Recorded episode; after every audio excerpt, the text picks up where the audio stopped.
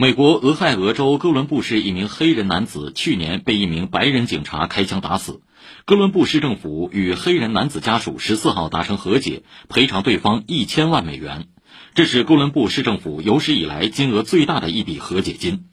此前，跪警执法致死黑人男子乔治·弗洛伊德的前白人警察肖万被判谋杀罪名成立，当地市政府向弗洛伊德家人赔偿两千七百万美元。